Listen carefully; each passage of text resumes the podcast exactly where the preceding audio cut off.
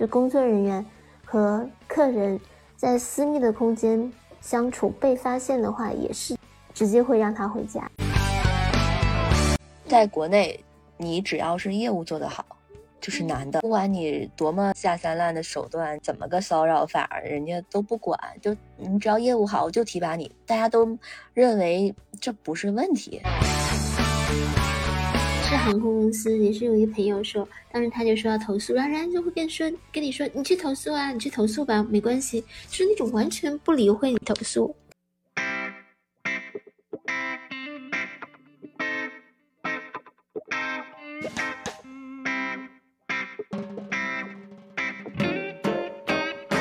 嗨，这里是你的贴心闺蜜，我是维塔，我是马赛拉。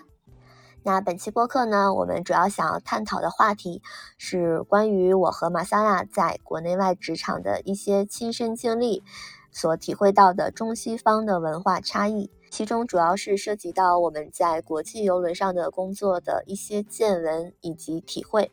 如果你是第一次打开这个节目，想要了解我和马萨拉在国际游轮的工作经历，可以收听我们第三期的节目。那我们今天呢，想要聊的一个话题呢，也是我一直都很想聊的。嗯，对对，马萨拉之前好像在国内工作过，然后同时呢，在国外也工作过，是吧？嗯，对。我跟你不一样的点是，我可能对于国内职场这块儿接触的不多。因为我之前在国内的话，毕业之后就是我记得我第一个工作特别神奇，我就去了我最想要去的一个公司，你知道是哪儿吗？是新东方吗？对，因为我那时候特别想当新东方的英语老师，我觉得他们太有魅力了，就是讲一讲课就能把我逗笑，我觉得我也要当那样的人。然后呢，我就毕业之后，我就去新东方面试嘛。然后呢，他们的那个教课的总监直接面试我，嗯，好像也没有问什么特别的问题，就问了一下我的基本情况，就说啊，好了，你被录取了。然后我在想，哎，这就让我去教托福了吗？然而并不是，对他让我去卖课。Oh my god，行吧，卖课就卖课吧，反正都是新东方。然后我就嗯入职了，但我没想到。我的 新东方的生涯仅仅持续了一个月，你知道吗？哦，为什么这么短？每天都在做着我自己不想做的事情，就是给客户打电话，让他们买我们那个出国留学的那种一对一，还有一对多的那种课，都是好几万的那种。就是你觉得自己都不会买，我要把那么贵的课卖给他们，我觉得它的价值，它真的值吗？我自己觉得我会很心虚，对。那那会儿，一个月时间有卖出去过什么产品吗？没有，一个都没有，我就非常受挫，你知道吧？我的职场生涯，我就对自己产生了深深的怀疑。哦，嗯，这其实不怪你。首先，你没有相关的经验；再其次，这种课程属实定价也比较高，就没有什么卖点，所以也是正常的情况。对。然后我就发现，通过我那一个月的观察，嗯，我每天呢不仅白天要坐在那儿打电话，晚上领导还要给我们培训，我就几乎没有一天是准点下班的。哦，那就相当于说，嗯，每天都要加班。对，所以我就对这个工作彻底的绝望了。我觉得我只能坚持一个月，再多一天我都坚持不了了。对，就是说你拿到了一个月的工资的时候，你就走掉了。是的，没错。而且我走的时候，领导真的是一点都没挽留我哈。但是也是一个挺有趣的经历。嗯，对，这也是唯一的短暂的在国内职场的一个经历吧。那说说你在国内的职场经历吧。哦，我的话是毕业以后有到南方去一个制造企业工作。然后我们那会儿的话，我在办公室嘛，但是我们主要是。嗯，因为是制造行业，所以是有自己的工厂的。如果说下班时间的话，我看，嗯，现场的人可能会 等到五点就准时打卡下班了。但是像我们办公室的话，就不会那么准时，要要加班，甚至说做技术的，他们就是经常性加班到可能很晚，大概九十点钟都是可以有的。所以也是同样的行业，也是根据你工作性质来决定说你加班的时间、工作内容都有影响。如果要赶出货的话，可能现场也会适量的加班吧。这个加班，我想问一下，他们有加班费吗？啊，我们加班都没有加班费。据我所知，现在看起来有加班饭费的企业就是外企，纯纯外资，或者我不知道合资的话会怎么样。但是像这种中资企业，不管是民营还是国营，都好像没有加班费。那为什么大家都自愿加班呢？就是可能你自己的工作要做完嘛。如果说在工作时间内你能做完的话还好，但是如果说下班了，你的工作没有做完，那可能就要加一些班了。那这个是不是也涉及到一些周围的同事的压力呢？那如果大家都没有走，是不是自己也不能走呢？我觉得可能也跟部门领导有关系。像我当时跟技术部的负责人关系都很好，我看他们经理都会加班，那他手下的人可能也会跟着一起加班。而且他们可能也是一个团队合作的，就是每个人负责哪一块，所以说。不会说独立说就一个人每天都加班，其他人都回家了，不会这样，都是可能整个部门有一半呢，或者是一部分人要留下来做一些事情。你说到加班这个，我就想到我们之前在游轮的时候，我觉得这个上班的形式跟这个加班就是，哎，有一地有一些不同了。就比如说，我记得我们那个时候上班，每一天你是要。嗯，打卡这个卡就是相当于是一个你要标记上你今天上班的时长，然后去提交，每天都要做这个动作，对吧？嗯，对，我们那个时候是有有班表的，就是根据嗯班表的安排，然后去在规定的就是固定的时间做固定的事情。对，我们的班表就是非常的详细，就好像我们上学的时候那个课程表一样。对对对，可能我觉得在游轮上的话，比较说一个萝卜一个坑，就是你的这个工作你不去就没有人会做，所以说你就要在这个时候过去，然后下班了的话就会有人来接替你的工作，你就可以准时交交班，然后就可以休息了或者做其他事情。对，就比如说像我们这个岗位的话，比如说我下一场我要去组织一个什么活动，嗯，它是一个时间比较长的活动，然后这个活动可能会安排三个人，第一个人做半个小时，然后呢，第二个人会来接他的班，然后第二个人下班之后，第三个人再来接他，所以几乎都是说，嗯，都是按照时间来的，对吧？嗯，对，也就是说，如果有人没来接你的班，你就要继续做下去，然后如果说。你要是没有去接别人的班，他可能就会给你打电话了，问你在哪里。是的，是的。你说到打电话，我就想起你们船上那个高级的设备。是是是，那个东西我们经理还吓唬我们说，如果谁弄丢一台，可能要要几百刀吧，可能就几千块。你们船上的那个手机是叫手机是吗？嗯，对，也可以发短信，其实，但只是可以。发短信、打电话，没有其他的功能了，因为它相当于一个局域的一个手机，它比对讲机的效果要好很多，而且它是可以，就是在这个范围内给任何人打电话的，只要你有同样的一部手机就可以高清通话。一般来说，什么职位的人会有这个手机？应该不是人手一个吧？有的人没有的，嗯，就是应该 staff 的级别都会有，或者是 officer 的话都会有，餐厅啊或者赌场啊。他们可能就就没有了。我说为什么说这个手机很高级呢？大家听起来可能觉得这这不很正常吗？难道这不是最基本的吗？真不是。就比如说像我们当时的公司，嗯，我们是用 BP 机的。我觉得可能提到这个 BP 机，有的人都不知道这是个啥玩意儿。哎呀，就是一个呼机，知道吧？比如说我要找玛莎拉。这个时候呢，我需要找到一台在船上那个柱子上挂着的公共电话，打他的呼机号。这个时候他的呼机响了，他看是哪个人找我呀？然后看这个号码，再用墙上的电话回过来。哎呀，就是就特别古老，你知道吗？其实我一开始刚上船的时候，对这个操作我也是有点惊讶。但是我有一个问题啊，如果说假如说你要找我，那你要等在那台那台电话前吗？就等我再打给你。对，我要等着。是的，那这个真的不方便，就是说明如果说我没有及时看到呼吸上你的信息的话，那可能你就要在那里边一直等我，是吧？对，然后有的时候，比如说我可能会在那儿等一会儿。然后我发现，哎，没有人回过来，那我就只能走了。就是说，可能这个人现在没看到我的信息，或者不方便。也就是说，当我看到你呼我的时候，我再找你找不到，我就要再重新再呼你一次，然后你再要再找一个电话，然后再打。哇，是的，好麻烦，好繁琐。嗯，非常的古老。对，而且这个也是像你们一样，也不是每个人都有的，就是可能有一些职位是有的，但像那种呃呃客房服务生啊，然后餐厅服务生啊这些职位就。没有了，这个都没有。你说想想，如果他们想找一个人，简直太难了。哇，这个太不方便。所以说，我们船上的那个是在同等条件下平行比较是很先进的。你们船真的，哎，各方面我都觉得很不错，真的真的很不错。但是你们的房间里都是会有座机的吧？那有的呀，嗯，但是我们对我们走出去就没办法了。嗯哦，对对对，哦对，还有一个问题就是我们的自己的电话在船上是船舱里是没有信号的。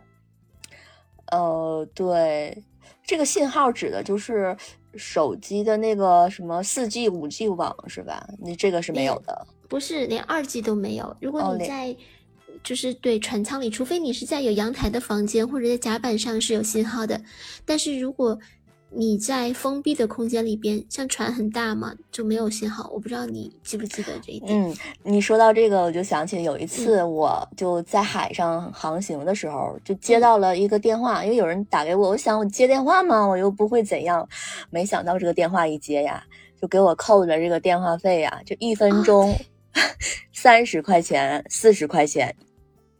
哦，那真的好贵呀！那可能你那个时候是不是在，嗯？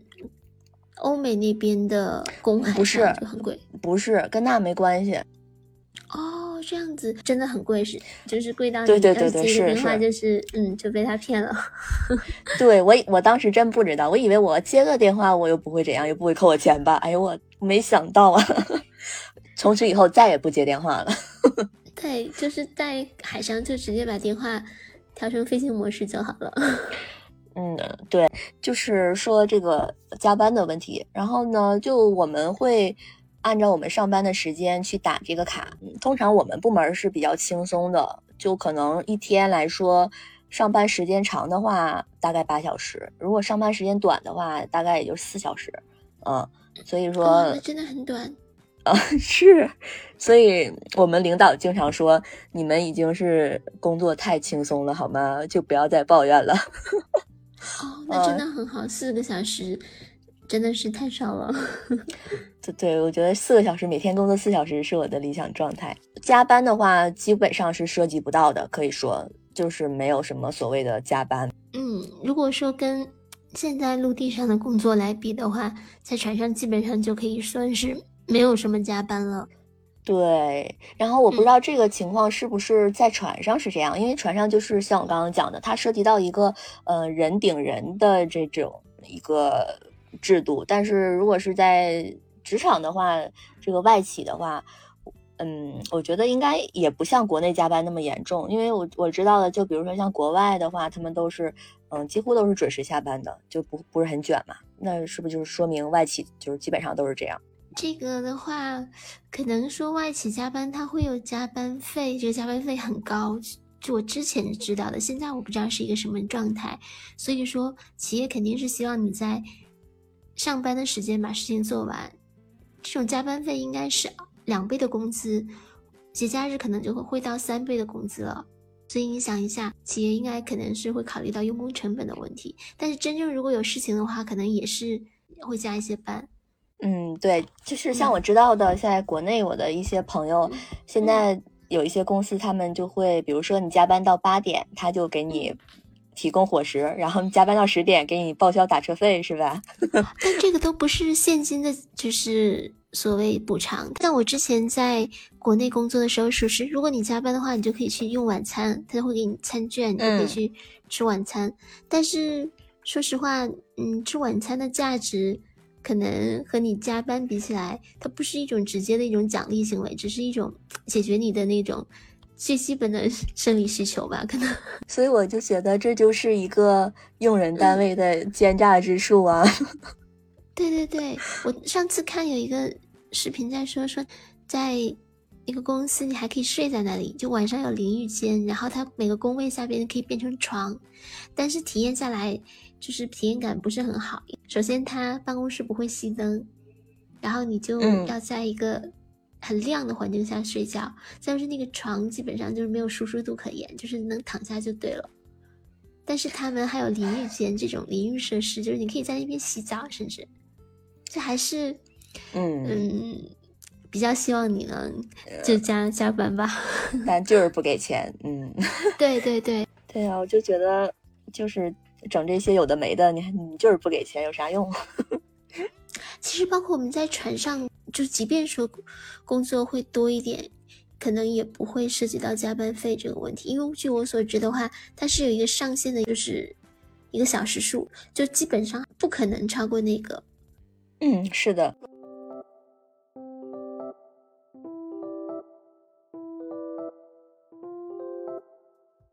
完这一点呢，我接下来就是想要提到的一个也是非常有意思的一个点啊，就是关于谈恋爱这个事儿。工作单位会规定说能和同事谈恋爱，还是说不能和同事谈恋爱这个事儿，对吧？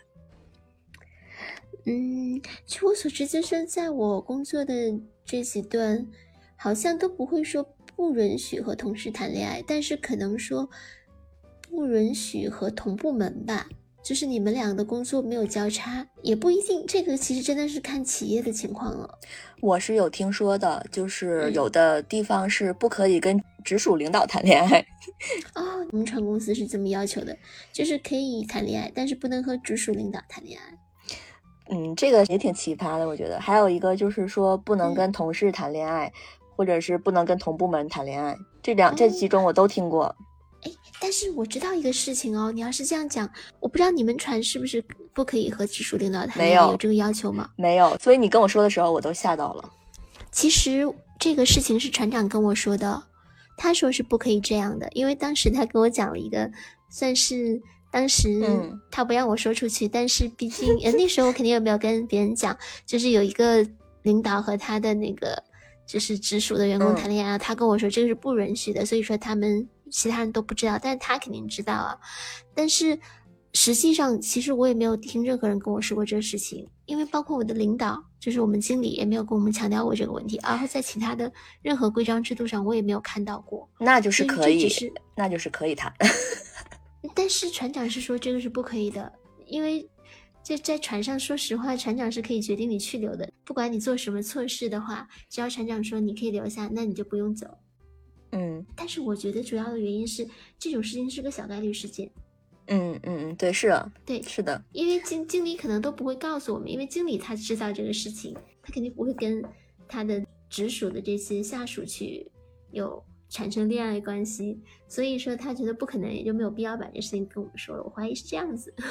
对，就是陆地上的这些所谓的中国职场和我们在游轮上，我觉得有一点区别，就是，呃，似乎你在陆地上工作的话，嗯，不太希望你跟同事谈恋爱，因为可能有的时候会涉及到，嗯，比如说你们俩谈恋爱了，然后你们俩有一天不好了。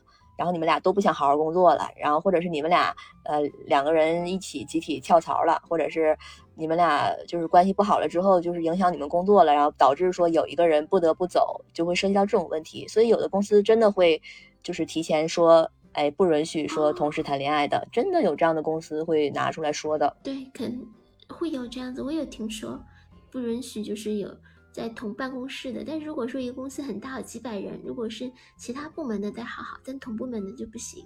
嗯，对。然后呢，在我们这个船上呢，就是哎，完全是另外一番景象了。我们是要求说呢，这个是明确的规定啊，就是包括马萨拉公司肯定也是这个，就是是所有游轮的公规定，就是说不允许跟乘客谈恋爱。你可以跟同事谈恋爱，这个是非常 OK 的，但是你不能跟乘客谈恋爱。你们是就是有跟你们讲过不允许和客人谈恋爱是吧？这个肯定是这样的，就是这是一个我们都会知道的事情，就是因为这个涉及到什么呢？这个涉及到一个接下来的这个话题有关系啊，就是跟性骚扰有点关系。如果说你们俩就是说对吧，想谈恋爱，你你进了他房间，这个就涉及到说你进去之后发生了什么，你这个不好说。就是假如说客人反过来投诉你，你就不占优势了。所以游轮上就是为了避免说这种情况发生，然后就提出了这种规定。而且就是这个也不仅仅涉及到你跟他回房间的事情，包括了在。公开场合的话，有这种特别过分的一些，就涉及到可能性骚扰的一些东西。如果他投诉你的话，也是成立的。比如说，像我们部门嘛，就毕竟是跟客人打交道的一一个职位，然后呢，你就会涉及到跟客人有一些互动啊，玩游戏啊，这那的，你这些都可以，都都没问题。但是呢，比如说涉及到说，哎，客人，比如说。看上你了，对你有意思了，你这个时候你就说，你就必须要拒绝，你不能，对，因为就怕涉及到一些什么后续的一些纠纷什么的。哦，你说到这里头，我想起来了一个事情，应该在国内的话没有这个要求，因为可能是欧美的话，他对这个意识会比较高，就是像你说的，有这种意识，可能怕混淆一些概念或制造一些不必要的麻烦或纠纷。但是我之前在澳门的时候，我记得当时我入住的是。那酒店还蛮好的，就是一个特别好的一个五星级饭店。然后当时我跟就是有那个李斌跟他聊天，然后后来他晚上就下班了。我记得下班以后他就有来我房间，但是我没有把门关上，但是我要求不关门的。但当时我的想法也是，他是酒店工作人员，也不会有什么。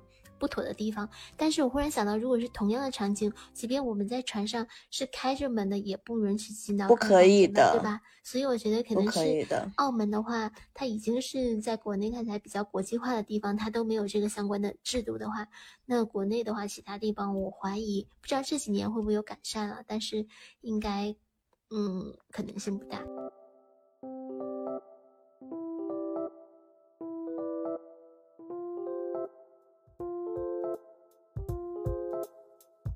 说到这儿的话呢，我就要说到我们下一个，就是关于具体来说一说这个性骚扰的这个事情了。嗯嗯。首先呢，在你看来，什么样的行为就算是性骚扰了？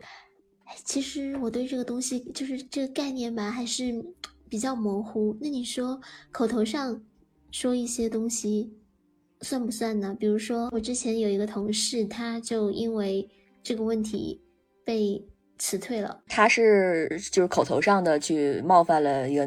别人是对，我觉得是因为那个他所谓冒犯的那个对象就很厉害，就是英文表达能力很强，然后他把他的这些所谓的不良行为都写写出来了。但是我觉得他写的这些东西可能都是口头上他对他说一些东西，也没有说特别冒犯的那种。你能描述一下吗？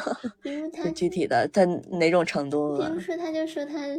说他胸比较大呀，这样的话，哦，对，就这样子，别的我就不知道。我知道的话就这个，但这个可能就让那个女孩子觉得就是有，而且属实这种话就可以让对方因为此丢掉工作。对这个事情，比如说女方去把他就是上报了，那这个这个所谓的这个非礼的这个男性，他一定就是被辞退了，也要有所谓的调查呀，包括所以说这个女生向我们传的话，嗯。据我所知，如果说，嗯，要不要决定一个人的去留，是最后开一个那种会议，由船长、轮机长、酒店总经理和你的部门的，就是最大的领导这四个人去参加，然后他们会在那个上面表决，决定这个人是去还是留。所以说，肯定是要调查一些东西，包括侧面了解情况。那你说，如果一个人就说他对我怎么样，但实际上如果是真的是诬告呢？但是据我所知，呃，只要是能够上报的，那基本上就没戏。对对对，就是走，没有别的。是零容忍。对，这个就是在我上传之后，我真的是被这条性骚扰的死规给震震撼到了。我没有想到这么严格，因为，呃，你说的这个口头的这个性骚扰，在我上传之后，我才意识到，原来这也算所谓的性骚扰，这就是性骚扰，而不是所谓的。我之前还觉得，哎，这个算吗？我当时真的是没有意识，但是我上了船之后，我了解到那这就是一种性骚扰，就感觉到自己突然间，而且好像是有船员，就工作人员和客人在私密的空间相处被发现的话，也是直接会让他回家。对你说到这儿，这种例子在我上在船上工作的时候就遇到过好几起。就是我们当时也是有另外一个主持人吧，他就是涉及到这个嗯嗯嗯问题，就是因为跟客人在私密的空间相处被发现了，而且这个真的是零容忍，我当时都吓到了我，因为我们那个同事她是个女孩儿。你说一个女孩她能干嘛呢？她就是当时被摄像头拍到跟这个男的客人，就是他们俩共同进了一个厕所。这个事情是，而且他这个国外这边好像是对性别也不像，像中国可能如果是女生去对这个事情，他会就直接忽略不计了。而且包括客人，还有包括他本人都没有说去主动去说这个事情，只是被第三方看到了，对吧？对，这个就是被监控看到的。然后就像你说的那个流程，嗯，是有船长啊，跟这些高级的这些长官开个会。但是呢，结论就是就是回家，没有别的，就超级严格，就对于性骚扰这一块儿。然后相反，这个对比国内呢，啊，我简直是完全相反的境界。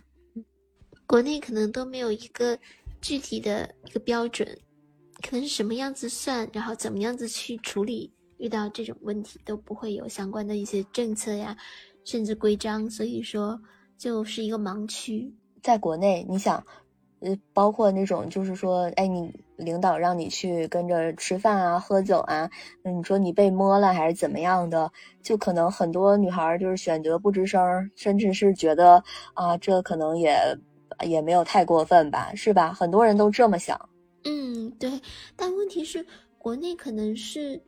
嗯，怎么说？他没有处罚机制，这个是最重要的。因为如果在船上，即便是你的领导做一些不是很合适的事情，他可能会因此就直接就回家了。你觉得国内是没有处罚机制这么简单吗？我觉得他根本就没想处罚这件事儿，可能还没有意识到这个事情的严重性。在国内，你只要是业务做得好，就是男的。嗯，你不管你多么什么下三滥的手段，你你就是，嗯，怎么个骚扰法，人家都不管，就你只要业务好，我就提拔你。大家都认为这不是问题，这就是我觉得国内可能是这样，国内只有到最后的那个最严重的那个事情，他才会算，在那之前就是任何边缘的或者是的。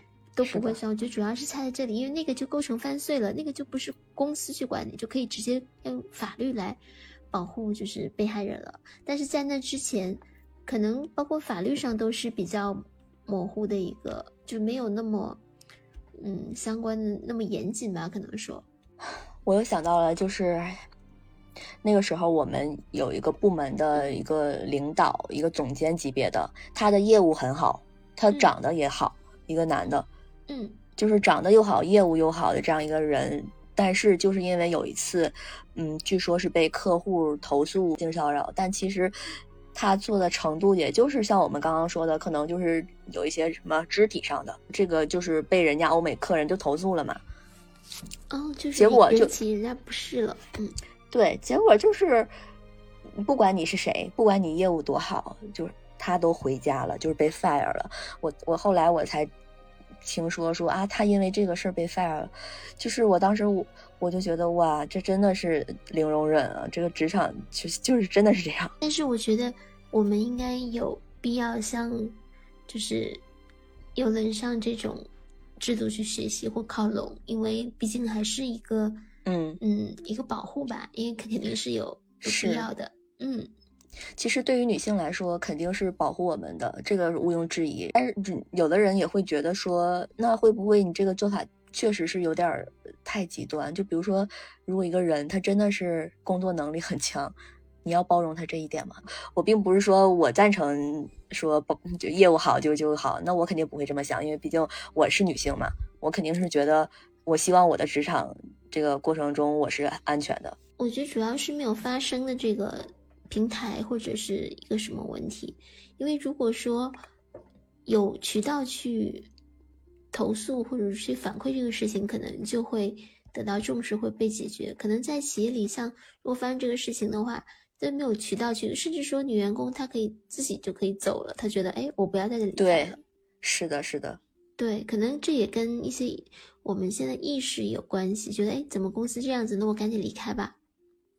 还有一点就是，比如说在我们跟这个客人互动的过程中，因为游轮上也有很多那种小孩儿嘛，就是那种很小的小孩儿，嗯，就不管男性还是女性的员工，你都不可以去触摸这个小孩儿的，这个管的也是非常严格的。这说明，我觉得还是国外在这个方面比较严谨，而且发展到一定程度了。我们的话，就是你如果说，呃，成年男女生可能会有刚刚我们说的这个问题，如果小孩子的话，就更是一个盲区了，甚至一点。甚至我们自己都没有意识，这样子。是的，包括就是比如说女性员工，就是和男的那种小孩的那种 baby 也不可以去触碰人家。嗯，哦，这样子啊，所以我们国内要走的路还很长，在这个方面。是的，是的。还有一点，我觉得也是很有趣的，在游轮上，如果我跟一个男生，我们俩走走在一起，嗯，我们在比如说边走边聊天儿，然后。旁边的人看到了，就会认为我俩已经睡了。这是怎么得出来的结论？就是旁边的人会，呃，是如果是你的话，看到一男一女在走的，你也会这么想吗？一开始我可能不理解这个是什么原理，后来我懂了，就是在游轮上，呃，你跟谁晚上一起睡，你俩白天都是不讲话的，就可能你俩只是在房间里一起睡，然后第二天早上就谁也不认识谁。但是如果你俩都能走在一起去吃个饭。就说明你俩就是懂吧？这个关系好像是更近了一步，然后大家会默认为其实你俩已经比睡的关系更近了一步。哦，还有这种事？那可能我觉得会不会因为就是你们在的船都是那种真的是国际化的，而我们就是我在船上的时候，就是基本上都是中国员工，所以说我们可能 想法还都是就是就不会说那么国际化。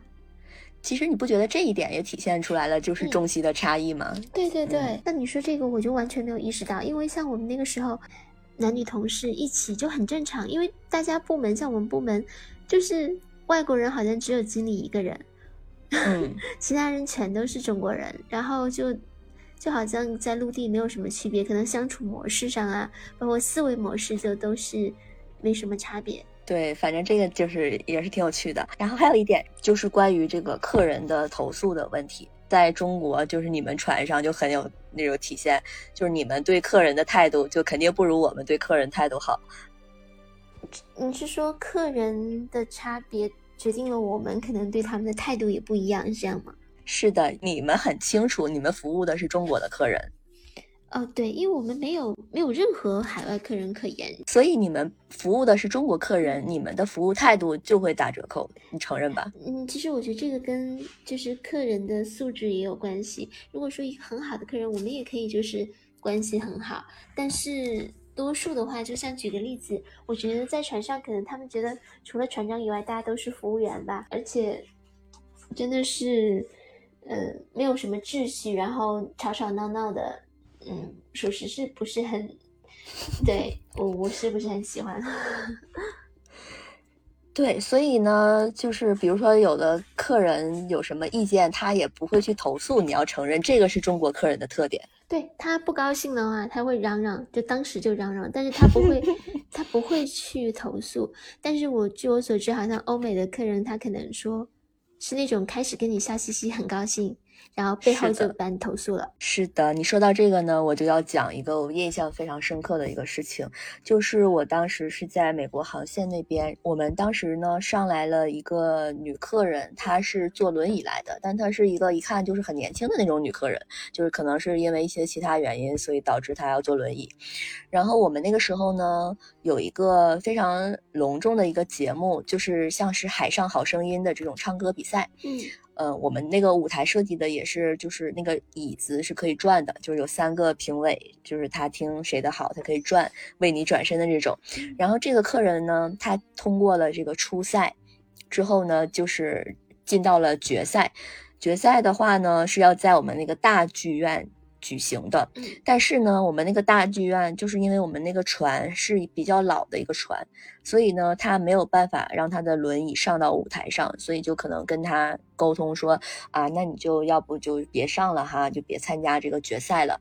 那个客人表面上没有说什么，但是他转身就给我们公司总公司写了 email，就是去投诉这个事儿，把这个事儿的原委说了一遍。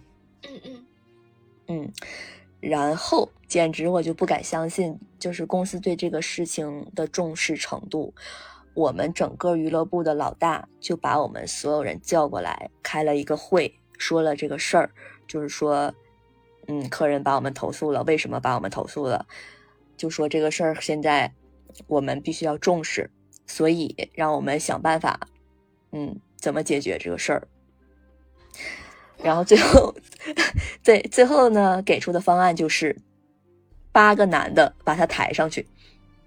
哦，就是达成了他的诉求，达成了，而且为了怎么抬他，还画了一个图。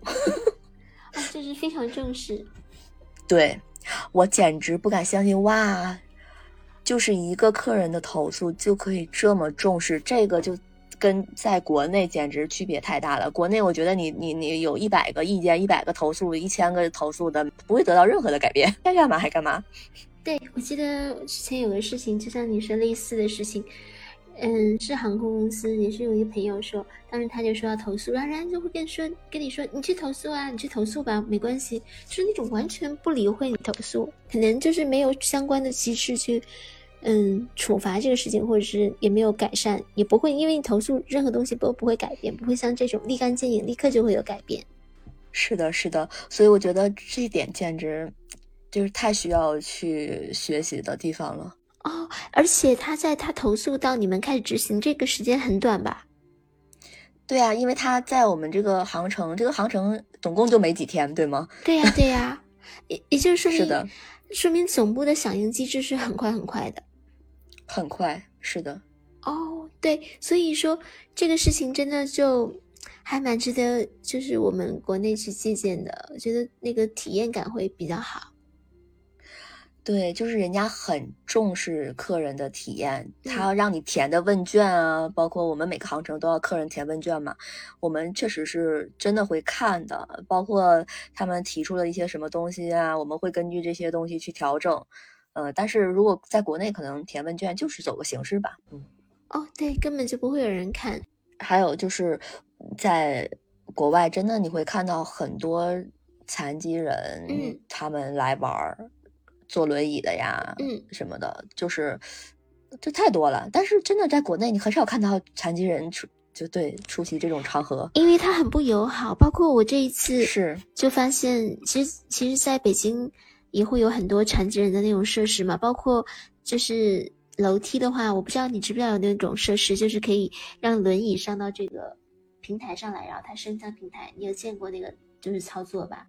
比较少，对，好像比较少。可能就是因为你你说比较少的原因，就是因为我觉得国内这个还是很不完善。就是那天我刚好看到有一个人在使用这个，他那个速度真的太慢了。我记得我十几年前在首尔看到过，嗯，残疾人在用这个设施就很快那个速速度。我当时就在想，这个速就是那个速度升降速度这么慢，真的就是太不便捷了。首先有这个国内就很少地方有，然后有的话就很不方便，而且就是它真正在使用的时候，我感觉效率很低。所以就像你说的，对。对残疾人太不友好了，是的，啊，然后我又想到一点，我发现，在那个游轮上工作，就很多同事，他们经常会说：“哎呀，我下个合同我就不回来了，嗯，我就不来，我对我就不干了，我要辞职。”嗯，当时我第一次听到的时候，我也很震惊，我觉得，哎，这是可以说的吗？对，就是在国内的话，可能你明天离职，今天你都不会有任何动作。肯定你是的，对，一个月前你已经准备好了，就是已经就是跟人事已经要打好招呼了，因为有交接嘛。但是你都不会声张，就包括当你走的那天，可能好多人才知道，哦，你居然要走了。就是你想，这个又是为啥呢？为什么在在国外大家都那么？我觉得这个东西就是一种承接性了。可能在国内的话，即便你离职、你跳槽，你也会去相关行业，会有一些就是交叉交叉。你可能会会想把上一个处理的漂亮一点，甚至以后大家还是有可能合作，或者是谁有可能用到上谁。但在船上，可能真的大家就会觉得，我如果真的下船了，我跟你以后真的就是 相忘于江湖，可能永远都不会再见面了。所以就可能就是一种觉得没有后顾之忧吧，所以就可以随心所欲，想说什么就说什么。嗯，是的。那你说在国内的话，就比如说跟领导的关系一般是什么样的？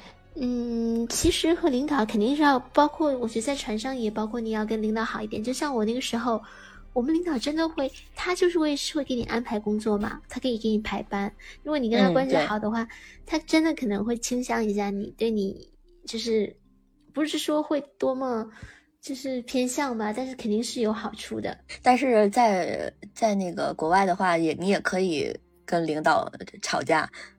也不会影响什么 哦，是吗？那真好。我我们这边可能我不知道，因为我们待的比比较短嘛，在船上，而且因为我们同事也都是中国人，我觉得有一个问题，我们就是心没有国外就是人那么齐。因为我之前知道，另外一个部门他们想涨工资，然后就一起就罢工了，然后工资真的就真的就涨了很多。但我们部门就不行，因为我们部门都是中国人，然后他就各个击破，然后很快就。就离散了，对，就不团结了。所以这个我觉得也是跟我们自己有关系。我觉得啊，就是跟领导很微妙的一点，我们跟领导基本上就是属于有点像是你可以跟他平时聊天，就好像他不是领导，你跟在跟他说话，但是也不是说不尊重他，就是有一点像是叫他名字啊，就是这种给人感觉是我们可以聊别的这种感觉。哦，那这个我觉得主要还是看人了，因为在国内的话，如果你的领导很好，你也可以像朋友一样，就是甚至去他家吃饭呐，然后跟他私底下有互动啊，包括一起去哪里玩啊，都可以。但是这个真的是在于领导这个人，如果他很有领导意识，他觉得我就是你的领导，我就一定要，甚至说高高在上的那种感觉，那就不好了。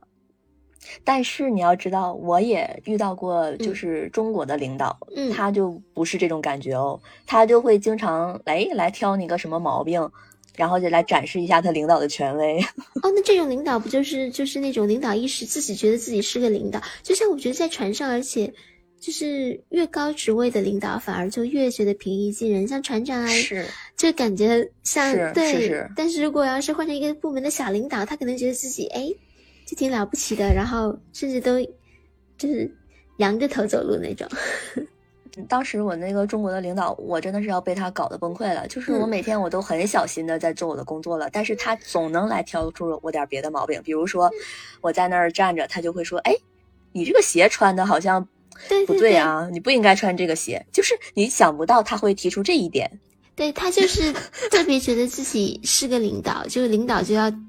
发现问题，然后要说教的那种，就 这个真的因人而异，可能，嗯，就我的外国的领导，没有一个人是会提出这种问题，就是说，哎，你这个鞋穿的不对，没有。对对对，这么说吧，其实我觉得属实，外国的领导相对来说他会更，嗯，更生活化一点，就是不会说领导意识那么强，阶级意识那么强。是的，阶级意识，你这个词用的很对，嗯。而且还有一点就是，我们当时那个部门吧，我在我来之前，就是有好几个人要共同，就是他们可能都是那个总监的候选人，但是呢，只有一个人当了总监，就是我刚刚说的那个领导。然后跟他一起竞争的呢，也是另外一个女孩，她其实能力也很强。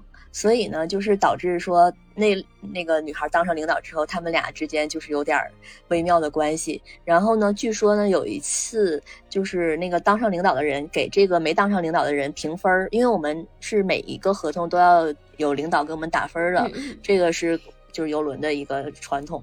然后就给他打了一个很低的一个分儿。然后他呢，就是他就是可以去找这个领导去理论，然后包括去找 HR 去理论。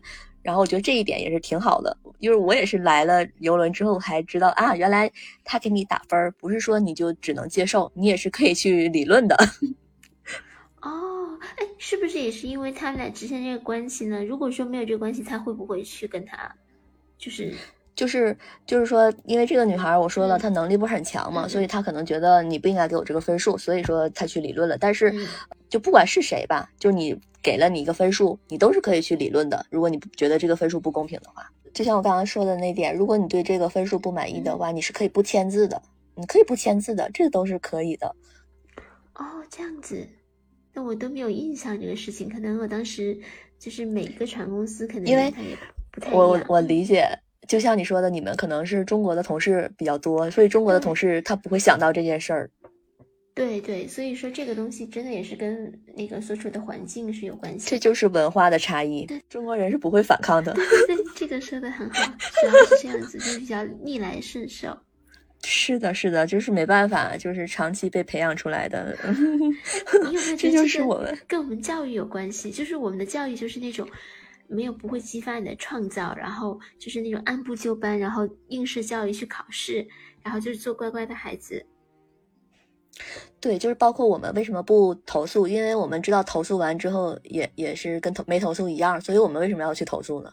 哎，你这么说以后，我感觉工作还是应该去，就是这种涉外的还是比较相对来说会轻松一点。确实跟在国内就是很多不一样，很多不同吧，就是文化上的嘛。就像刚刚说的这一些，嗯嗯嗯，有的人会觉得国外更自由、更包容，可能也是体现在这儿。嗯，听你讲这几个，是不是觉得好像会有这么一一点？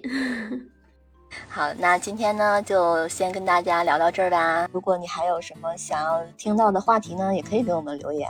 呃，如果你喜欢我们的节目的话呢，记得点击加号、订阅和收藏哦。我们这期节目就先到这儿啦。我是维塔，我是马赛拉，我们下周五再见吧。再见，拜拜。